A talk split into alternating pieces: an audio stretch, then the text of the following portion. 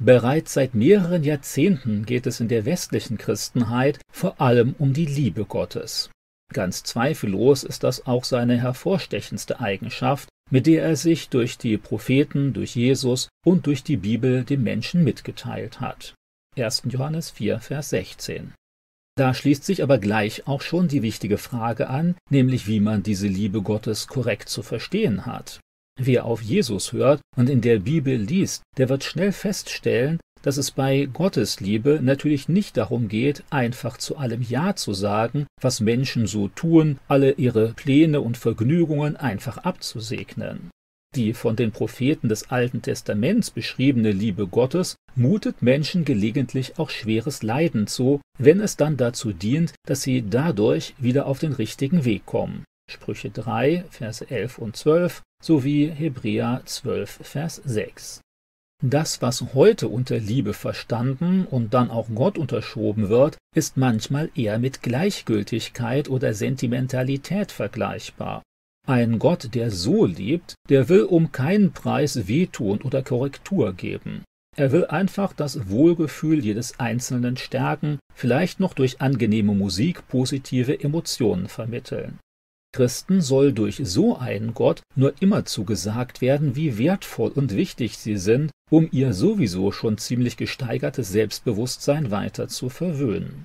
Im Kern geht es bei dieser Vorstellung von Gottes Liebe schon lange nicht mehr um Gott, sondern nur noch um den Menschen.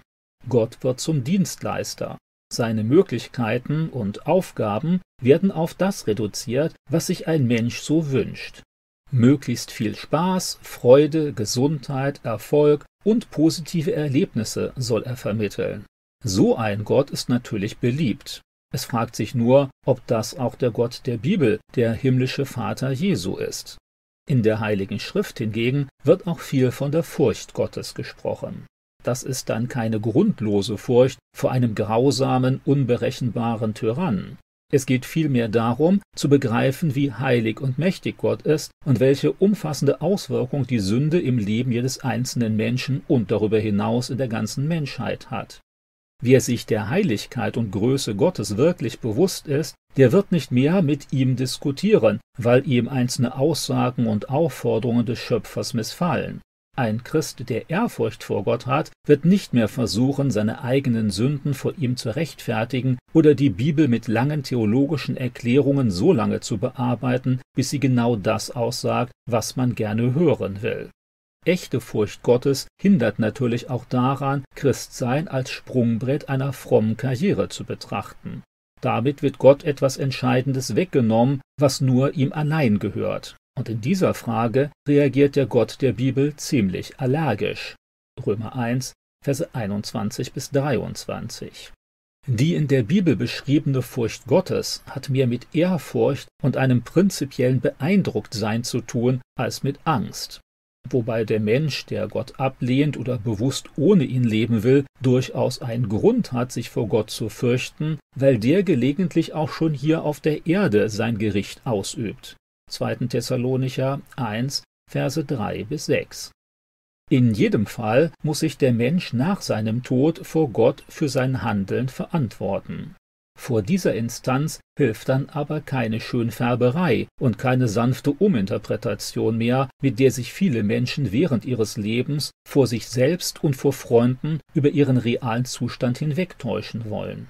Manche Menschen werden krank oder erleben andere Formen von Leiden, weil Gott sie zurückrufen bzw. warnen will, ehe es für sie zu spät ist. Hebräer 12, Vers 6. Gott will einem Menschen auch zeigen, wer er im Vergleich zu ihm wirklich ist.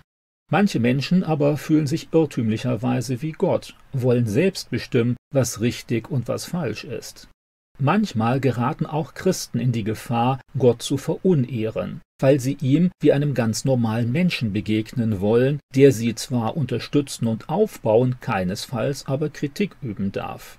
Manche fordern sogar, Gott müsse sich vor ihnen rechtfertigen für schwere Lebenssituationen oder für scheinbar unverständliche Bibelstellen. Hier fehlt zumeist jede Gottesfurcht und damit jeder realistische Blick auf sich selbst und seine wirkliche Situation. Menschen sollten nicht versuchen, Gott für ihre eigenen Zwecke und Interessen einzubinden. Das wird dem realen Verhältnis zwischen Gott und Mensch nicht gerecht, auch nicht der Größe und Würde des Schöpfers. Wer keine Furcht Gottes kennt, der tendiert schnell dazu, sich und sein eigenes Werten zu wichtig und Gott zu wenig ernst zu nehmen. Ohne Gottesfurcht wird man sich gewöhnlich auch der eigenen Sünde nur teilweise bewusst. Sünde wird im Laufe der Zeit zu einem scheinbar normalen, alltäglichen Teil des Lebens, auch für Christen. Wer sich hingegen bewusst wird, wie Gott über Sünde denkt und wie er sie verabscheut, der wird sich stärker bemühen, Sünde auch zu vermeiden. Das gleiche gilt für die angemessene Gestaltung der Freizeit oder die zahllosen täglich gesprochenen Worte. Nur wer sich in Ehrfurcht der Heiligkeit und Macht Gottes bewusst wird, ist wirklich motiviert, auf Sünde, falsche Worte und verschwendete Zeit möglichst zu verzichten. Wenn er ehrlich ist, dann kann kein Mensch mit seinen Fehlern und Unvollkommenheiten vor Gott in seiner Herrlichkeit bestehen. 2. Samuel 6, Verse 6 bis 9. Wer unmittelbar mit Gottes Zorn konfrontiert wird, den überkommt fast zwangsläufig ein Schrecken vor der Sünde und ihren Konsequenzen. So empfanden es die Christen, die miterleben mussten, wie plötzlich Ananias und Sapphira starben, weil sie Gott vor der ganzen Gemeinde belogen hatten. Apostelgeschichte 5, Vers 5.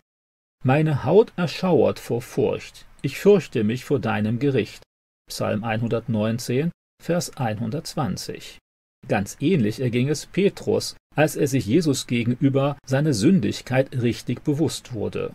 Lukas 5, Verse 8 bis 10. Viele Menschen der Vergangenheit empfanden übergroße Ehrfurcht, wenn sie auch nur in die Nähe Gottes gelangten. Dazu kam gewöhnlich ein Staunen darüber, diesem heiligen Gott überhaupt begegnen zu dürfen und der Faszination, die von dem Heiligen ausgeht. Hiob 2, Verse 5 und 6 sowie Jesaja 6, Verse 5 und Kapitel 8, Vers 13. Gottesfurcht ist der normale Zustand des Menschen in seiner Beziehung zu Gott. Erst wer das wirklich begriffen hat, der darf sich Gott dann staunend nähern, weil er von sich aus Gnade und Nähe angeboten hat. Lukas 1, Vers 30 und Kapitel 2, Vers 10. Gerade denen, die Gott fürchten, wird seine besondere Aufmerksamkeit zugesprochen. Gott sieht auf die, die ihn fürchten, die darauf warten, dass er seine Güte zeigt. Er bewahrt sie vor dem Tod, er hält ihr Leben in der Hungerzeit. Psalm 33, Verse 18 und 19, vergleiche Psalm 28, Vers 1. Eine besonders herausragende Eigenschaft der idealen Frau ist nach biblischer Auskunft ebenfalls die Gottesfurcht. Sprüche 31, Vers 30. Denen aber, die auch im Glauben vor allem auf sich und ihre Fähigkeiten schauen, will Gott mit Strafe begegnen. Sprüche 3, Verse 7 und 8 sowie 34. Die Furcht Gottes motiviert Christen dazu, ein Leben im Sinne Gottes zu führen. Darum wollen wir uns von allem fernhalten, was Körper und Geist beschmutzt, und in Ehrfurcht vor Gott die Heiligung verwirklichen. 2. Korinther 7, Vers 1 und 5. Mose 13, Vers 5. Hier lässt Paulus keinen Zweifel, dass Gott für den zu fürchten ist, der es mit den Geboten nicht zu so ernst nimmt. Wer die Furcht Gottes vergisst, der beginnt schnell auch die Leitlinien der Bibel zu vernachlässigen und sich gleichgültig zu anderen Menschen zu verhalten. Wer Barmherzigkeit seinem Nächsten verweigert, der gibt die Furcht vor dem Allmächtigen auf. Hiob 6, Vers 14. Ohne das Denken und die Wissenschaft dabei herabzusetzen, wird die Furcht Gottes als Grundlage aller Weisheit und allen sachgerechten Forschens betrachtet. Die Furcht Gottes zeigt die eigenen Grenzen auf und ist sich des Rahmens bewusst, in dem Denken und Wissen überhaupt erst möglich gemacht werden. Sprüche 1, Vers 7 und 15, Vers 33. Das tiefe Wissen um die Heiligkeit und Gerechtigkeit Gottes führt Christen dazu, andere Menschen für ein Leben mit Jesus zu gewinnen. Weil wir nun wissen, dass der Herr zu fürchten ist, versuchen wir Menschen zu überzeugen. 2. Korinther 5, Vers 11. Wem die Ernsthaftigkeit und die Furcht Gottes im Christenleben etwas abhanden gekommen sind, der sollte neu darüber nachdenken, sich in der Bibel entsprechenden Aussagen stellen und Gott selbst um eine korrekte Sicht seiner Heiligkeit und Größe bitten. Ganz sicher wird Gott auf ein ernst gemeintes Gebet angemessen antworten.